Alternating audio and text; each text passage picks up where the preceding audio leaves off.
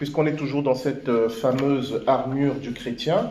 Et aujourd'hui, on va parler du bouclier qui est la foi. On va juste lire le passage qui concerne le bouclier.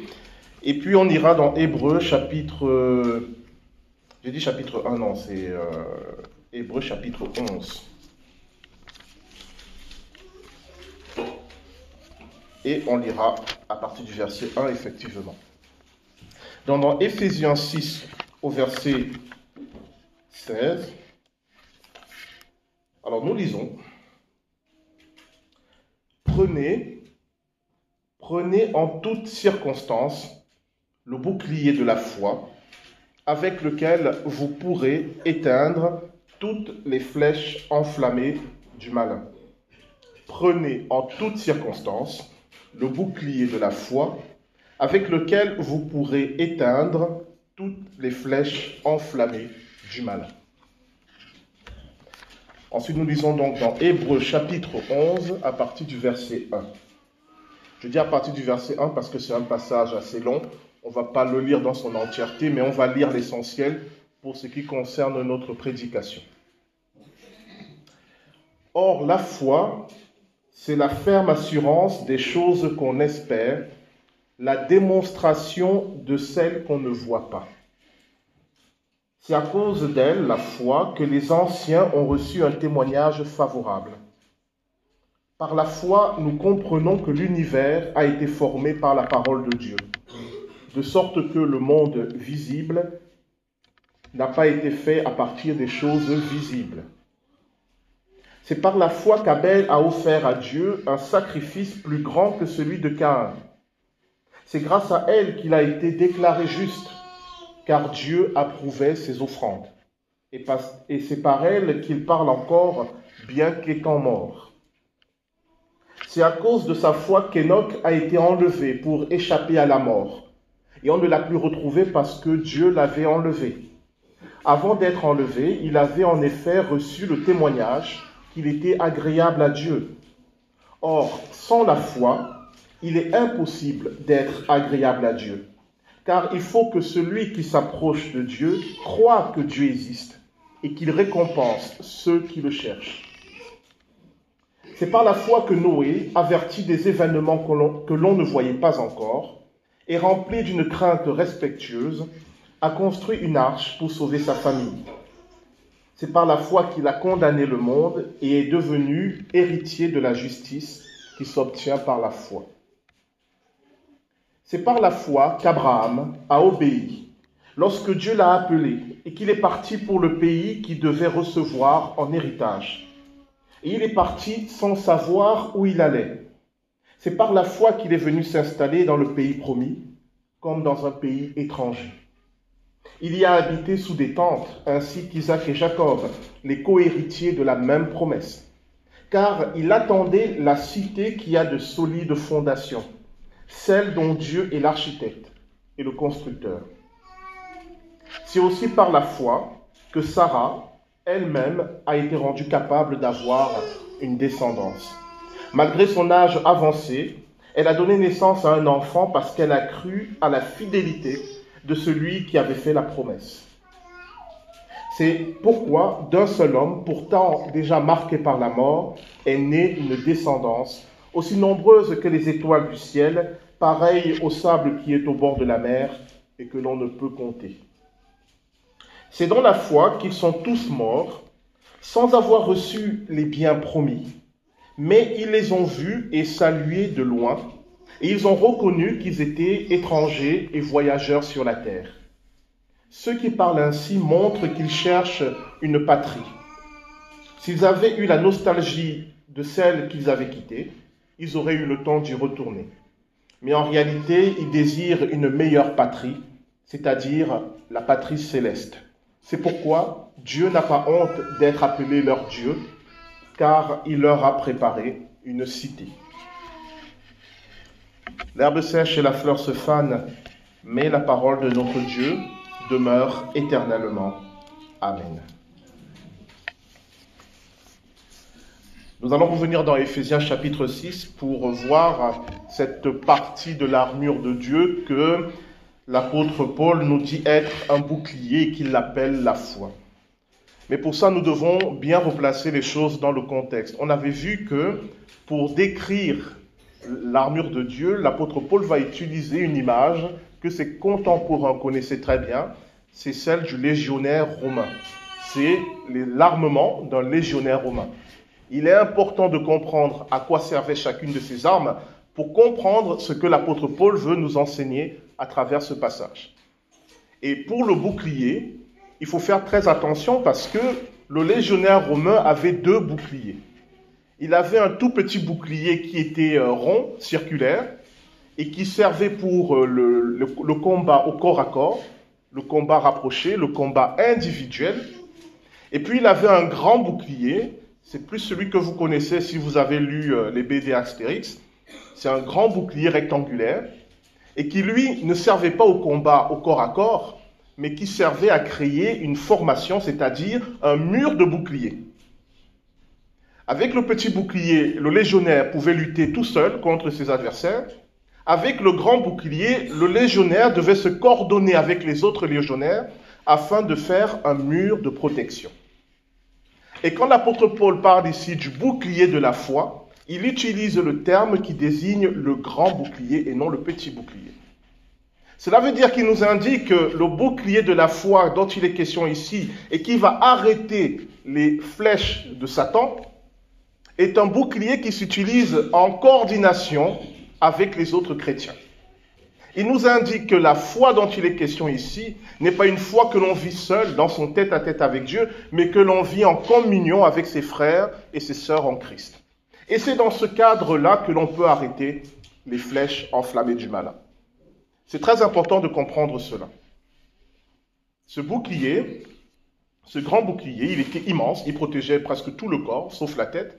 Et pour ceux qui connaissent un peu les, euh, documentaires sur l'armée romaine ou qui ont vu des films, il y a plusieurs formations que les légionnaires faisaient.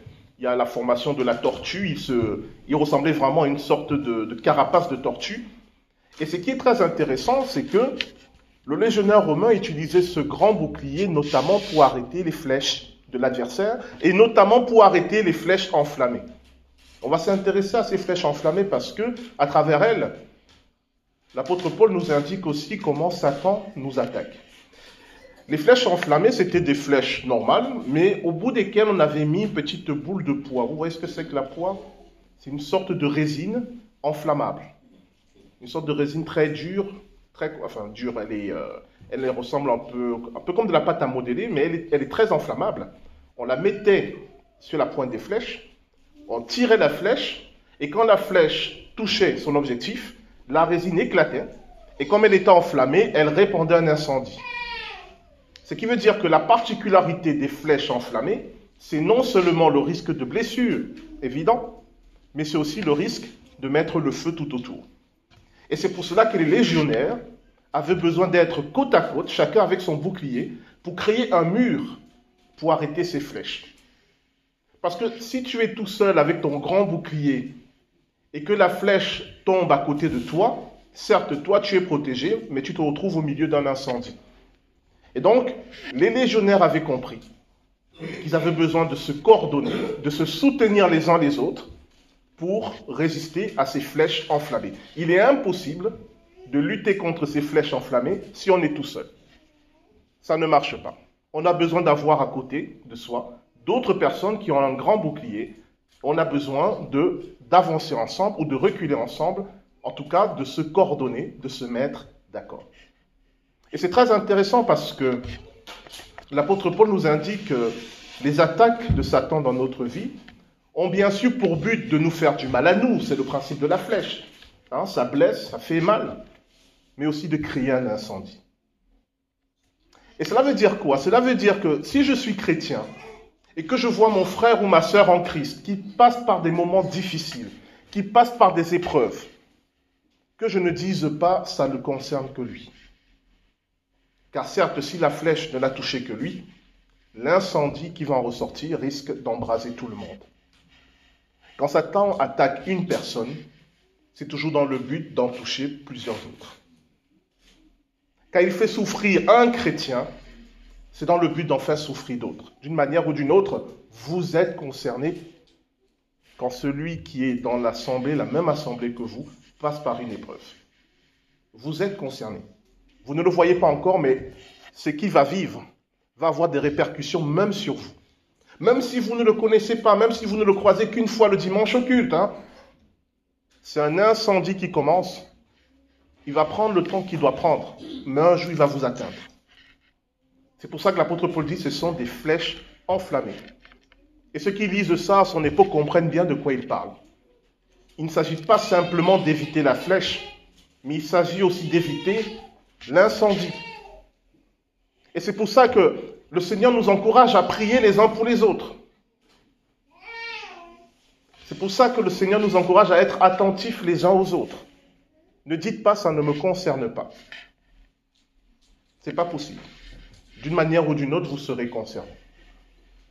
Il vaut mieux être concerné quand le combat est encore possible que lorsque vous vous retrouvez tout seul à devoir faire face à un immense brasier. Les légionnaires romains l'avaient compris. Ils avaient compris qu'il y a des moments où on lutte individuellement. On a besoin du petit bouclier. Et puis il y a des moments où tout seul, on va être vaincu. On a besoin que chacun se saisisse du grand bouclier et l'apôtre Paul dit c'est la foi. Ce qui est très intéressant, c'est que dans l'Ancien Testament, on parle du grand et du petit bouclier pour montrer les deux aspects de la vie chrétienne. Il y a un aspect de la vie chrétienne où on est seul, et c'est important aussi, où on vit notre relation avec Dieu en tête à tête, tout seul, où on prie pour ce qui nous concerne, où, euh, voilà, euh, c'est un peu moi et Dieu, voilà. Cet aspect-là ne doit pas être négligé. Hein. Il n'est pas mauvais en soi, mais il n'est pas suffisant. Parce qu'il y a l'autre aspect de la vie chrétienne où on a besoin des frères et des sœurs en Christ. Le grand et le petit bouclier. Et donc ici, on a vu que c'était un grand bouclier, on a vu ce qu'étaient les flèches enflammées du malin, et l'apôtre Paul nous dit tout cela, c'est la foi. Alors on va s'intéresser à ce terme la foi parce que ça fait partie des termes que tout le monde connaît, mais si je vous dis c'est quoi la foi, tiens d'ailleurs, pour vous c'est quoi la foi? Qu'est-ce que ça, ça vous évoque, euh, la foi? Je fais une interro, il n'y a pas de point, lancez-vous. Hein. Ah Oui, mais c'était Paul, mais vous La confiance en Dieu, ouais, ou tricher. Donnez la bonne réponse. Les autres vont plus oser parler maintenant.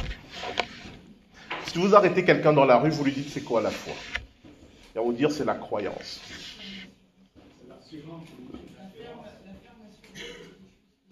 La ferme assurance, c'est hébreu qu'on a lu, oui. La ferme assurance des choses qu'on espère et la démonstration de celles qu'on ne voit pas. On va terminer avec ça tout à l'heure. Mais la plupart de nos contemporains, si on te pose la question, est-ce que tu as la foi? Ça sous-entendu, est-ce que tu adhères à certains énoncés, à certains dogmes? Est-ce que tu es d'accord avec tel énoncé qui dit que Dieu existe? Si tu crois que Dieu existe, tu as la foi. Et dans la Bible, il y a ce passage que j'aime énormément. Tu crois que Dieu existe, tu fais bien, mais les démons le croient aussi et ils tremblent. Tu crois que Dieu existe, tu fais bien, mais les démons le croient aussi et ils tremblent. Ce qui veut dire que croire que Dieu existe, ce n'est pas la foi. Sinon, les démons aussi ont la foi, parce qu'eux, ils croient que Dieu existe. C'est donc dire que la foi, c'est ce que vous avez dit, c'est cette assurance, c'est cette confiance. Dans l'Ancien Testament, la foi, c'est la relation avec Dieu dans la confiance et dans l'amour. La foi, c'est la relation avec Dieu dans la confiance et dans l'amour. Ce n'est pas savoir des choses. Ce n'est pas être d'accord avec des choses. Ce n'est pas accepter des choses. Parce que je peux très bien accepter que Dieu existe, je peux très bien accepter qu'il est amour, je peux très bien accepter qu'il est tout-puissant et n'avoir aucune relation avec lui. Ça existe. Donc ce n'est pas la foi. La foi, c'est une relation avec Dieu dans la confiance et dans l'amour. L'apôtre Paul dit, c'est ça notre bouclier. C'est ça le grand bouclier. On va encore euh, approfondir ce terme. Parce que dans l'Ancien Testament toujours, puisque tout part de là, si vous cherchez le mot foi tel que je viens de le décrire, vous ne le trouverez pas. Dans le texte original. Vous ne le trouverez pas. Mais en français, on a traduit certains mots par le terme foi. Et c'est très intéressant de voir quels mots ont été traduits. Le premier mot, c'est emuna. qui veut dire la conscience. Le deuxième mot, c'est emun, qui veut dire la confiance. On appelle plus ou la fidélité. Et le troisième mot, c'est émet, qui veut dire la vérité. Ces trois mots, en français, ont été traduits par la foi, la fidélité, la conscience dans nos Bibles. Parce que c'est en fait ce qui signifie la conscience, la confiance, la vérité. Ils traduisent des choses importantes dans cette relation avec Dieu. La conscience d'abord. La relation avec Dieu ne se fait pas par hasard, par accident. Je ne suis pas en relation avec Dieu parce que le pasteur, lui, il est en relation avec Dieu et comme je connais le pasteur, je suis branché avec Dieu. Ça n'existe pas. Il n'y a pas de relation par correspondance. La conscience, je sais qui je suis et je sais qui est Dieu. Je sais qui je suis avec mes forces et mes faiblesses, mes fragilités et mes péchés. J'ai conscience de qui je suis. J'ai conscience de mes besoins et de mes manques. Et je sais que Dieu est qui est Dieu. C'est important cela, la conscience. La deuxième étape, c'est la confiance. Je sais qui je suis, mais je sais que Dieu m'aime. Malgré ce que je suis. Je sais qui je suis. Je connais mes fragilités. Mais je fais confiance en Dieu. Il me donnera la force d'avancer et de surmonter les épreuves. La conscience, la confiance et enfin la vérité. Si j'ai confiance en Dieu, alors je peux être en vérité devant lui. On en a parlé lorsqu'on a parlé de la ceinture de la vérité. Mais a aussi une autre implication. Je vis en vérité. Je vis une vie qui démontre que j'ai confiance en Dieu et que j'ai conscience de qui il est. C'est ce que la Bible appelle la crainte de l'éternel. Il ne s'agit pas d'avoir peur. Il s'agit d'avoir conscience de qui est Dieu et d'en tirer les conséquences pour sa vie. Vous êtes toujours avec moi? Dans l'Ancien Testament, c'est ça la foi. La conscience, la confiance et la vérité. L'apôtre Paul dit, ça sera notre bouclier qu'on va utiliser en coordination avec nos frères et sœurs en Christ pour éteindre les flèches enflammées du mal. Parce que cette relation que je vis avec Dieu, et on va essayer maintenant d'être beaucoup plus concret, quand viennent les flèches enflammées du mal, quand je suis dans une relation avec Dieu et que j'ai une tuile qui me tombe sur la tête, humainement, la première pensée qui me vient, c'est, mais où est Dieu? Où est Dieu? Pourquoi as-tu permis que cela arrive? Où est Dieu? Pourquoi il m'a laissé tomber? Et la pensée suivante, si Dieu m'aime vraiment, pourquoi est-ce qu'il a permis que cela arrive? Je ne sais pas si vous vous reconnaissez dans de telles pensées. Ça, c'est notre humanité qui parle. Si Dieu m'aime vraiment, il aura empêché cela. Si Dieu, si Dieu, si Dieu, si Dieu. Et vous savez, Satan, il fait cela exprès. J'aimerais vous dire quelque chose. Le but principal de Satan, c'est de briser votre relation avec Dieu. Son but n'est pas de vous faire mal. S'il peut briser votre relation avec Dieu en vous plongeant dans le bonheur, il va le faire. Je répète, le but de Satan n'est pas de vous faire mal. Son but, c'est de briser votre relation avec Dieu. Ça peut passer par la souffrance, bien sûr, mais ça peut aussi passer par la joie, le bonheur, plein de choses qu'on kiffe. Et c'est là qu'on est souvent piégé. Son but, je le répète, c'est de briser notre relation avec Dieu. Et quand les flèches enflammées arrivent, la question qu'on se pose, c'est est-ce que j'ai eu raison d'avoir confiance en Dieu? Et c'est là qu'entre en jeu la réalité de la foi. Est-ce que tu as conscience de qui tu es? De qui est Dieu? Est-ce que tu lui fais vraiment confiance? Est-ce que tu agis en vérité par rapport à ce qui t'arrive? Oui. Alors tu vas surmonter l'épreuve.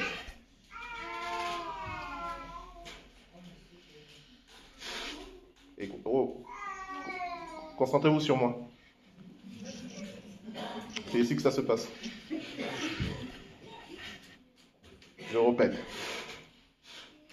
Si tu as conscience de qui tu es et de qui est Dieu, si tu lui fais confiance et si tu agis en vérité, tu vas surmonter l'épreuve.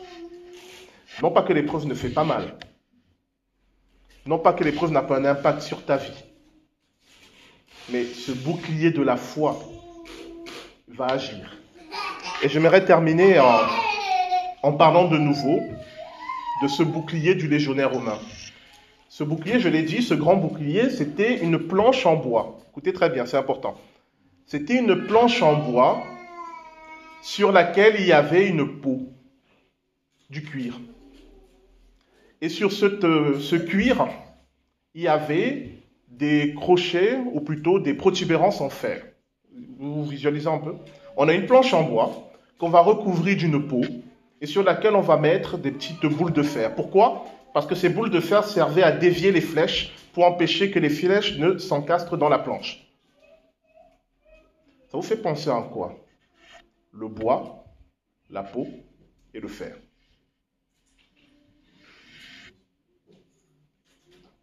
C'est la croix. C'est pour ça que l'apôtre Paul prend cette image. C'est la croix. Le bois, c'est bien sûr le bois de la croix. Le cuir, c'est la peau, c'est un sacrifice. Alors, pour le légionnaire romain, c'était la peau d'un animal.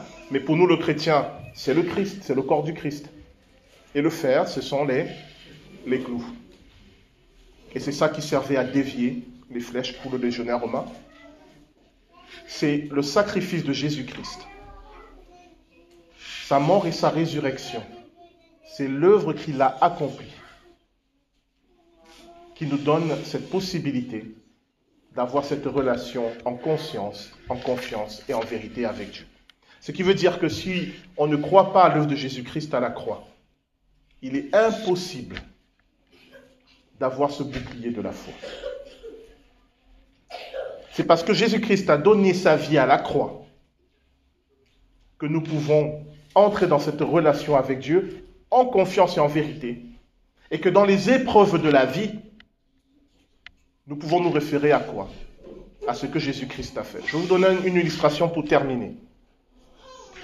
Il m'est arrivé dans ma vie des moments très difficiles, même très douloureux. Pas physiquement, mais psychologiquement, c'est parfois les pires. Et dans ces moments-là, où justement notre humanité commence à remettre en question l'amour de Dieu, si on n'a pas le regard fixé sur la croix, on perd pied. Je veux dire quoi par là? Si je ne me rappelle pas que Dieu m'a tellement aimé, que Jésus-Christ est mort sur la croix pour moi, alors je vais prendre pied. La meilleure démonstration de l'amour de Dieu pour moi, c'est Jésus-Christ à la croix. La meilleure démonstration de l'amour de Dieu pour moi, c'est Jésus-Christ à la croix. Si vous n'avez pas ça en référence, si vous n'avez pas ça sous vos regards, il y a des épreuves que vous ne pourrez pas traverser dans la foi, j'entends. Quand on est au fond du trou, on se pose cette question, est-ce que Dieu m'aime vraiment? Est-ce que Dieu m'aime toujours? On se souvient qu'il nous a tellement aimés. Avant même qu'on ne fasse quoi que ce soit, il nous a tellement aimés que Jésus-Christ est allé à la croix pour nous. Et là, on se ressaisit de l'amour de Dieu, on se remet debout et on dit à Satan, tu peux faire tout ce que tu veux, je ne romps pas ma relation avec Dieu. N'oubliez pas que c'est ça l'objectif. Tu peux me mettre dans le chômage, tu peux me mettre la pire des maladies, tu peux me mettre dans la souffrance, tu peux me faire perdre tout ce que j'ai, je ne romprai pas ma relation avec Dieu. Parce que c'est ça le but. Tu peux me proposer tous les bonheurs du monde, tout l'argent du monde, la plus grande réputation, les plus grands honneurs, je ne romprai pas ma relation avec Dieu. C'est ça l'objectif. Quand je me souviens de la croix, quand je me souviens de ce que Dieu a fait pour moi, je me souviens qu'il m'aime. Et que peu importe ce que me disent mes yeux, peu importe ce que j'entends, peu importe ce que je perçois, Dieu m'a déjà démontré son amour. La seule question qui se pose maintenant, c'est est-ce que tu y crois ou non? Est-ce que tu lui fais confiance? Oui ou non? L'auteur de l'Épître aux Hébreux dit La foi est une ferme assurance des choses qu'on espère. J'espère qu'après toutes ces épreuves, je retrouverai la paix avec Dieu. Je serai rétabli avec Dieu. Alors, je tiens bon en attendant que ce que j'espère arrive. Une ferme assurance des choses qu'on espère. Et une démonstration de celles qu'on ne voit pas. Puisque je sais que ces choses arrivent, je vais vivre comme quelqu'un qui sait qu'il est aimé de Dieu, comme quelqu'un qui sait qu'il va s'en sortir, comme quelqu'un qui sait qu'il est destiné à être heureux. Et c'est comme ça que dans les pires des problèmes, les gens vous regardent et vous trouvent apaisé, souriant. Ils se disent, celui-là, il a la belle vie. Non. C'est qu'il a une espérance. Il attend. Il vit ce bonheur qu'il attend. Parce qu'il a confiance en Dieu. Il sait que ce que Dieu a promis, il va le faire. Vous voyez, ce bouclier de la foi part de cette relation avec Dieu, avec en ligne de mire le sacrifice à la croix de Jésus-Christ, et au bout, la victoire. Et n'oubliez pas, c'est le grand bouclier. Tout ce cheminement que vous devez faire, votre frère ou votre soeur en Christ doivent le faire aussi. Et non seulement ils doivent le faire, mais vous devez vous mettre en accord avec eux. Vous devez aller vers eux. Parce que c'est ensemble. Chers frères et sœurs, je le répète, c'est ensemble qu'on a la victoire. Ce n'est pas tout seul. Je sais qu'il y a deux dimanches, je vous ai demandé de prier pour moi. Certains étaient beaucoup émus, beaucoup touchés. D'autres ont quand même un peu paniqué parce qu'ils n'avaient pas l'habitude qu'un pasteur demande la prière. Mais c'est à peu près normal, c'est ça dont il s'agit. Il y a des combats, je sais que individuellement, tout seul, je ne vais pas y arriver. Alors je vous dis, priez pour moi. Mettez-vous à côté de moi, ensemble on prie pour arrêter les flèches enflammées du malin. Ce n'est pas extraordinaire, c'est la vie normale du chrétien. Alors le fait que je sois pasteur, ça rend ça un peu solennel. Mais c'est normal. Chacun d'entre vous doit pouvoir demander à des frères et sœurs de confiance, je passe par des moments difficiles, priez pour moi, priez avec moi pour qu'ensemble on ait la victoire. C'est ça la foi. Donc je l'ai fait, mais ne croyez pas que c'est un truc de pasteur. Quand le pasteur déprime, euh, il demande la prière. Non. C'est un truc de chrétien. Quand le combat devient difficile, ou quand on perçoit que le combat va être difficile, et que le petit bouclier ne suffira pas, on ramène tout le monde et on dit, formons un mur, un mur de prière, un mur de foi, un mur d'espérance, et disons à Satan, comment on dit, no passaran Et oui, c'est ça. Alors, euh, on va prier. On va prier maintenant. On va demander à Dieu, pour ceux qui ne vivent pas encore cette relation, d'entrer dans cette relation de confiance et d'amour avec lui. On va lui demander pour que nous ne perdions jamais de vue l'œuvre de Jésus-Christ à la croix. Nous prions.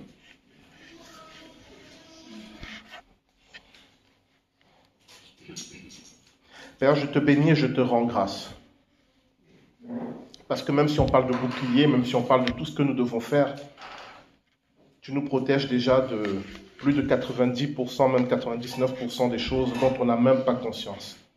Tu n'as pas attendu que nous te demandions de l'aide pour nous venir en aide. Mais il y a des moments où tu veux que nous prenions conscience aussi des combats et des difficultés et que nous les surmontions avec toi. Aide-nous, Seigneur, à entrer et à demeurer dans cette relation d'amour et de confiance avec toi. Une relation dans la conscience, dans la confiance et dans la vérité. Aide-nous à demeurer dans cette relation quoi qu'il arrive, que ce soit des bons événements ou des événements malheureux, que rien ne vienne rompre cette relation que nous avons avec toi. Aide-nous à discerner les vrais enjeux, là où nous devons être attentifs, là où nous devons être prêts.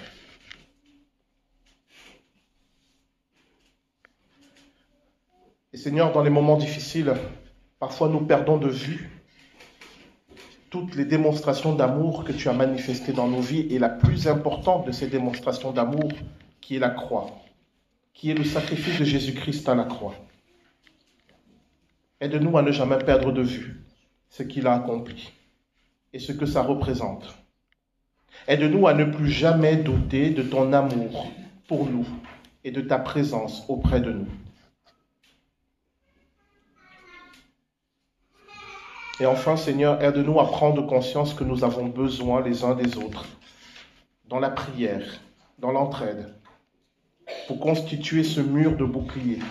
Lorsque un seul d'entre nous est attaqué, qu'il ne se retrouve jamais seul, jamais abandonné, jamais délaissé.